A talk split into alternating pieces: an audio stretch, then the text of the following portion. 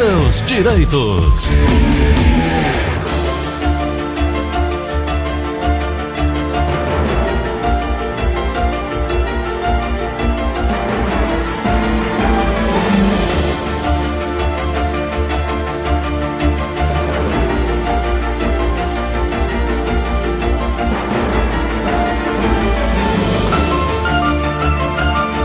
9 horas e 34 minutos, 9 e 34 programa Gleudson Rosa. Cadê o Gleudson Rosa? Viajou? Ah, tá muito melhor do que a gente. Foi pra não, Suíça, doutor? Não, ele tá, ele tá em Paris. Ele, né? tem, ele tem filha, ele tem filha, parece na Alemanha, né? Mora na, na Suíça, Suíça. Na Suíça, né? É. E tá ele bom. tá indo pra lá visitar. Gleudson né? Rosa, um abraço pra você, meu irmão. É legal. Quando o cara tira férias como o Gleudson Rosa e tem dinheiro pra viajar indo pra Suíça, aí é um pão, é beleza, né? É beleza. Mas vamos nós por aqui mesmo. Doutora Ana, já tem gente na linha? Bom dia, quem fala? Alô, bom dia. É o Lucídio do José Walter. Lucídio do José Walter. Abraçar a Federalina lá na cidade de Palmirim. Alô, Federalina. Recebi aqui o seu recado. Um abraço para você. Um abraço pro Leilton e pra Golda BI. Né? Eles estão numa festa muito grande agora com a formatura da filha deles. Bom, então vamos aqui. Cidade José Walter. Ô, terra boa. Terra boa, rapaz. Tem uns negócios aí que dizem com vocês, é verdade, não, né? Ô, tô, isso aí já é tradição, viu? É o Raimundo doido, rapaz, que fica toda hora aí, toda, toda comédia que ele fala, ele bota o Zé Valdo no meio. Aí é que nós pega fama, né, Tem, Tom? tem nada a ver, né? Tem nada, olha, Tom, Tomzinho, Ah. chifre tem em todo o bairro, em todo canto. Pode ter certeza, não Ah, é, é? só o Zé Valdo. É mais do que no Zé Walter, rapaz?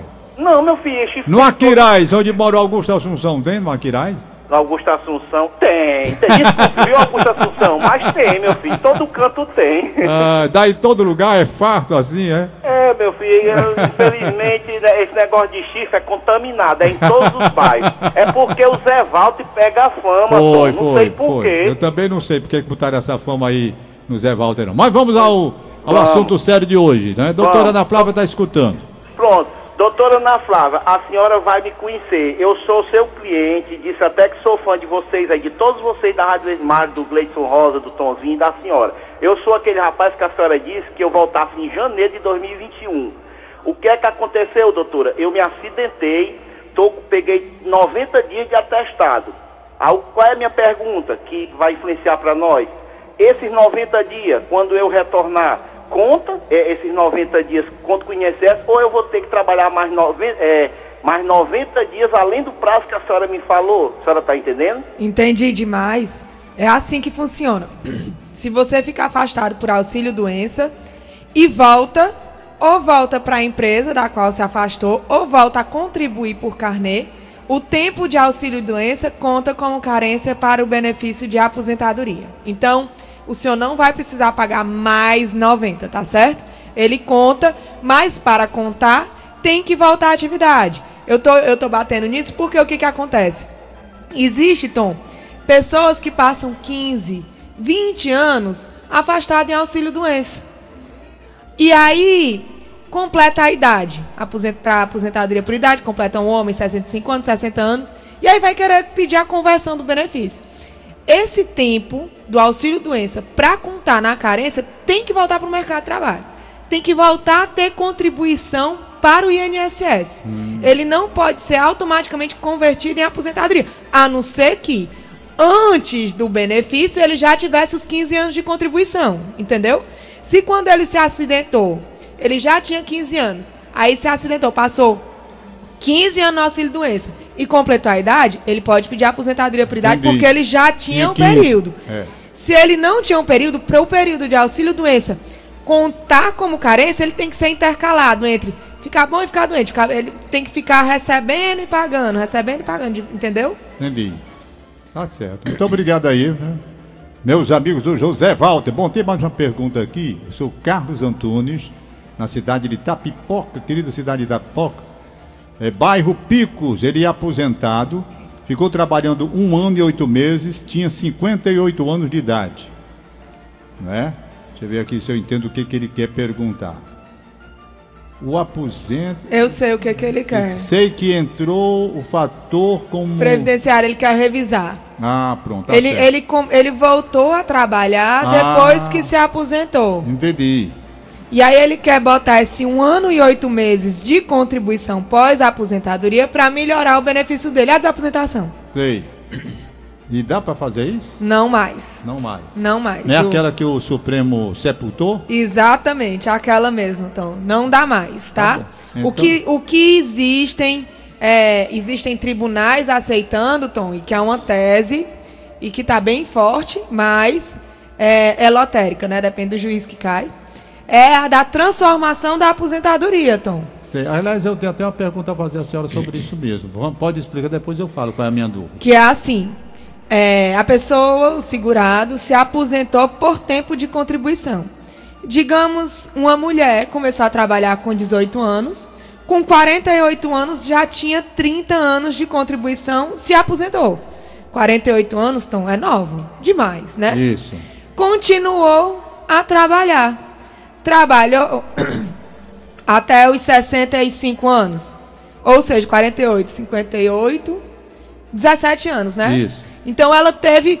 Ela, enquanto estava aposentada, inte- en- inteirou 15 anos de contribuição para a aposentadoria por idade. Então existe a tese de que a pessoa pode abrir mão do benefício anterior com toda a contribuição que ficou nele e pegar a nova contribuição para pedir um novo benefício. Tá? Sim. Mas aí seria um novo benefício. Que aí, no caso, seria a aposentadoria por idade. É, eu tenho uma pergunta boa para lhe fazer. Né? É.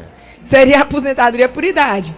Que, olhe bem, que seria mais benéfico se a pessoa tiver readquirido esse direito antes da reforma da Previdência. Né?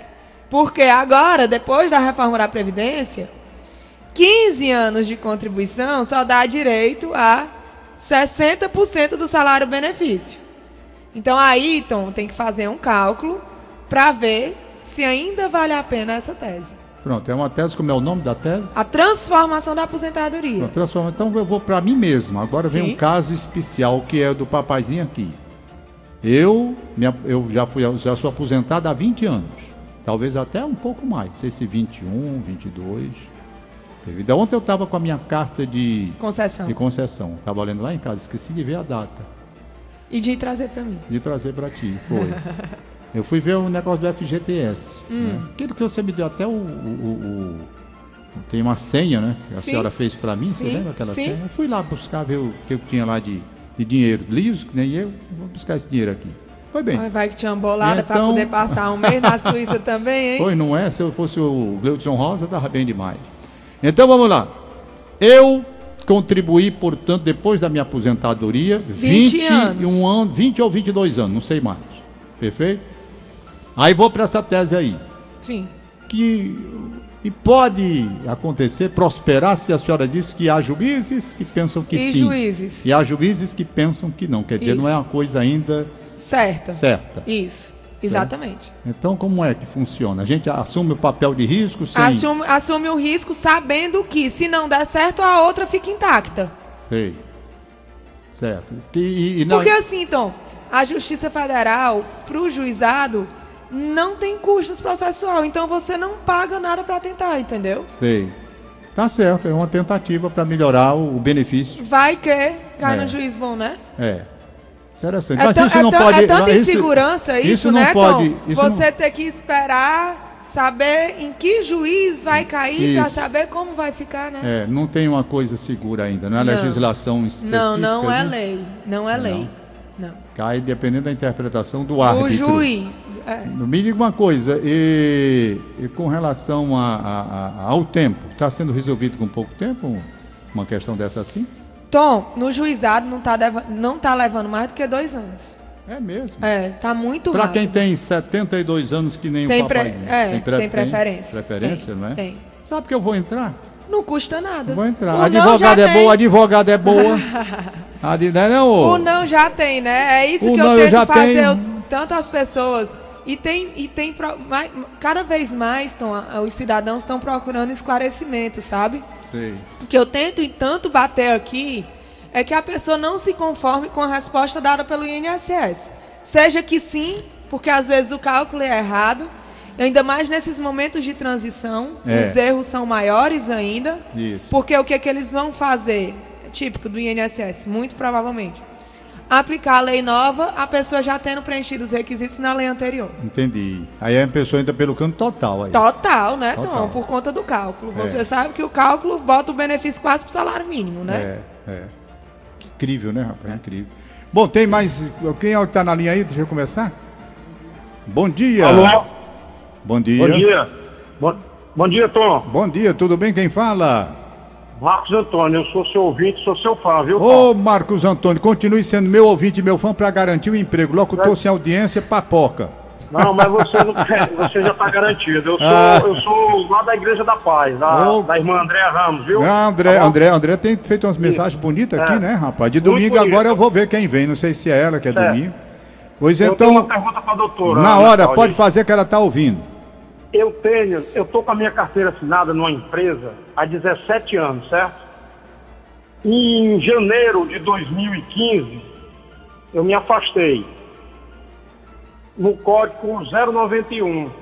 Auxílio Ela doença. sabe qual é? Acidente de trabalho ou doença causada pelo trabalho. Ah, o senhor está recebendo 50% do benefício. Aí, quando foi em, dois, em 2017, março de 2017, 22 de, de maio de 2017, eu já vinha passando pelas perícias periodicamente. Aí foi, a, a perícia cortou o meu benefício, certo? Cortou. Volta para a empresa, me apresentei na empresa.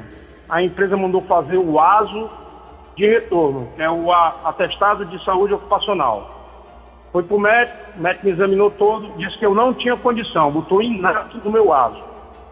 Eu estou emparedado, doutora. Doutora, de, de tanto eu passar isso, eu estou um rabo lá, autodidata em direito, presidenciário e trabalhista.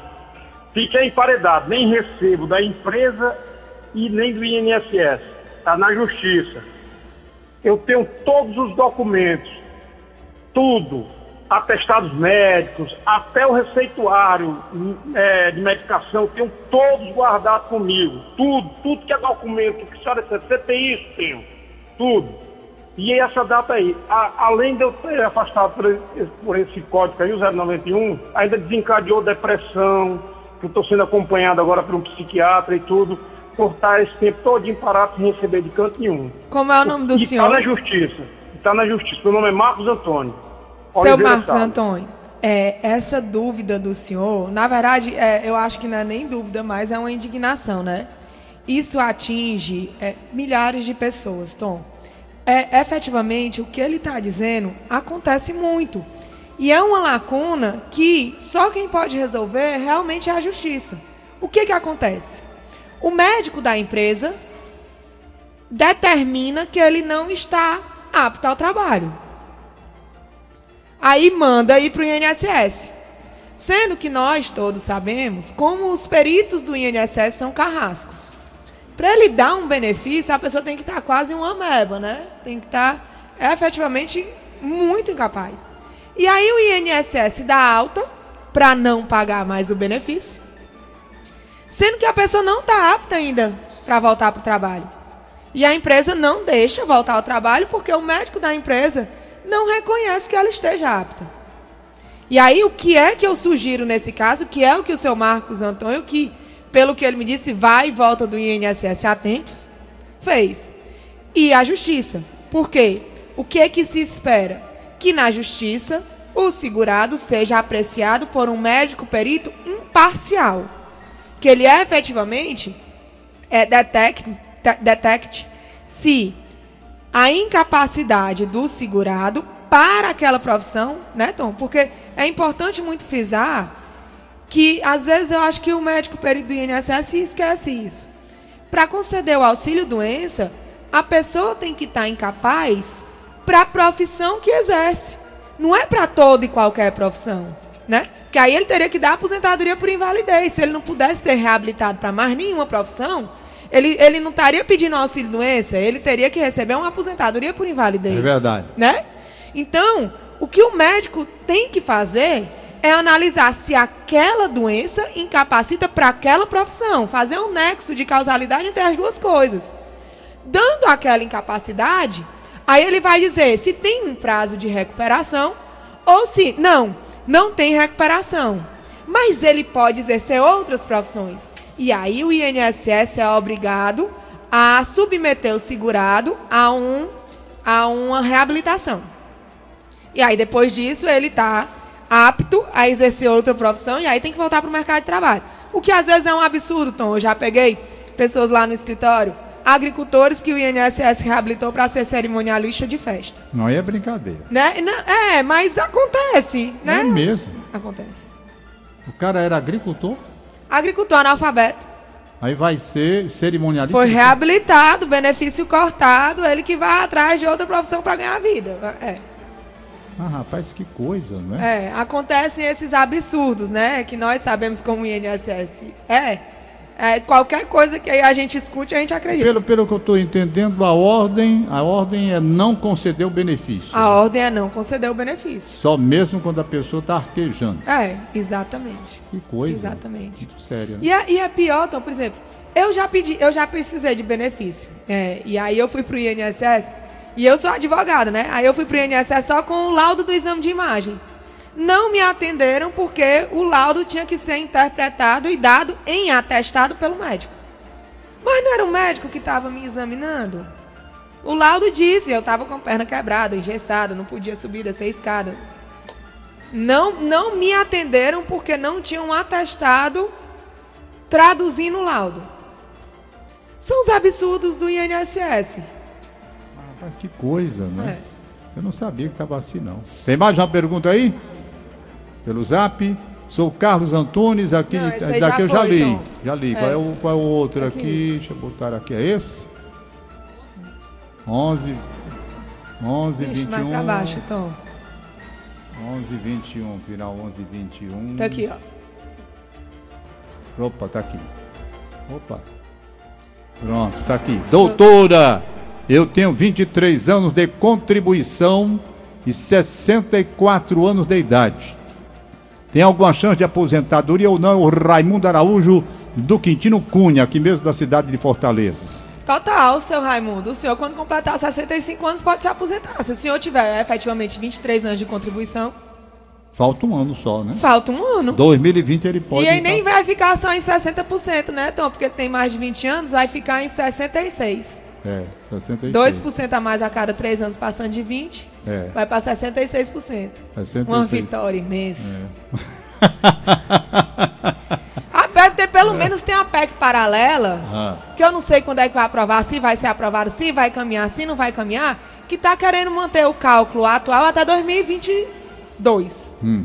E aí de 2022 até 2025 é, ficar com 90% Sei. e regredindo até ficar do jeito que é, né? Tem gente na linha, bom dia!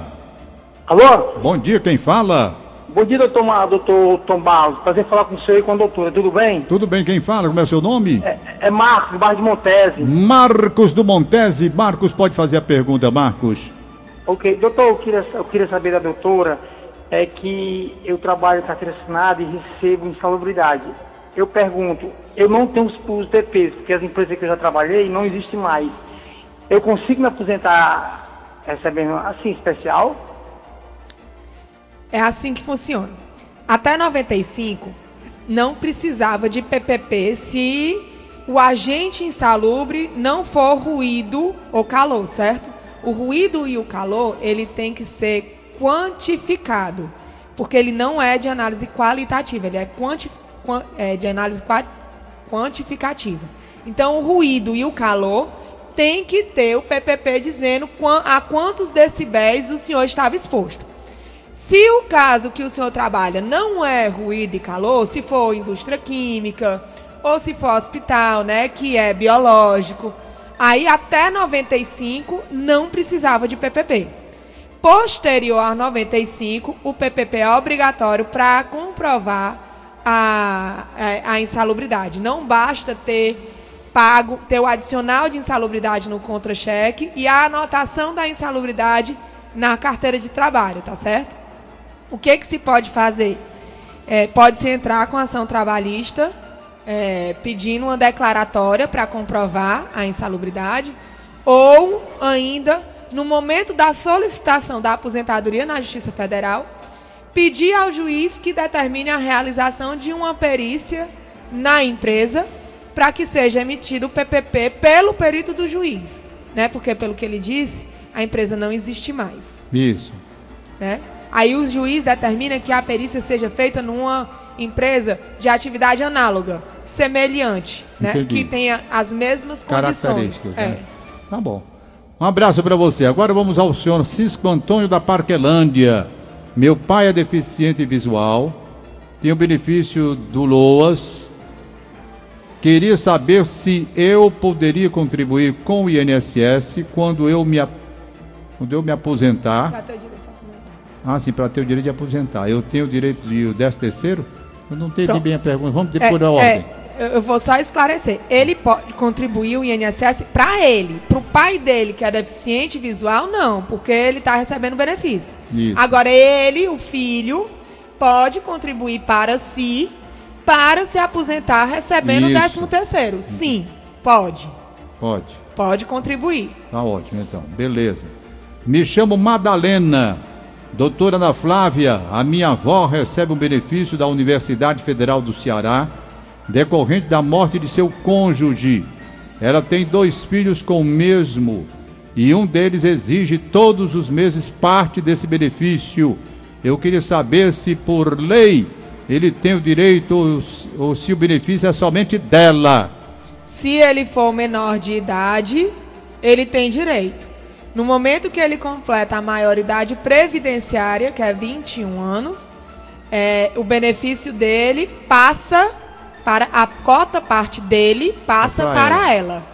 Então, como ele está pedindo esses direitos tudinho, eu creio que ele já seja bem grandinho, Tom. É verdade. Né? Eu, É. eu acho que menor de 18 anos não, Não ia tá pedir. querendo os direitos desse jeito, não, né? É verdade. Eu creio que ele já seja grandinho. Então, quando é que o filho maior de idade tem direito a uma cota parte da pensão por morte? Quando ele era inválido anteriormente ao óbito, tá? Então a pensão por morte ela é paga ao filho menor de idade, à esposa ou ao maior de idade inválido cuja invalidez tenha sido eh, tenha ocorrido antes do óbito. Se for posterior ao óbito, não tem direito do mesmo jeito. Aí é, né? É. Tem que ser antes do óbito. Então, dona Madalena, se o seu filho já tem mais de 21 anos, ele não tem todo esse direito aí que ele está solicitando da senhora, não. Muito bem. Aí a resposta. Telefone que tá na linha, bom dia. Bom, dia, Quem fala? João Paulo. João Paulo, tudo bem com você? João Paulo, você mora onde, João bem. Paulo?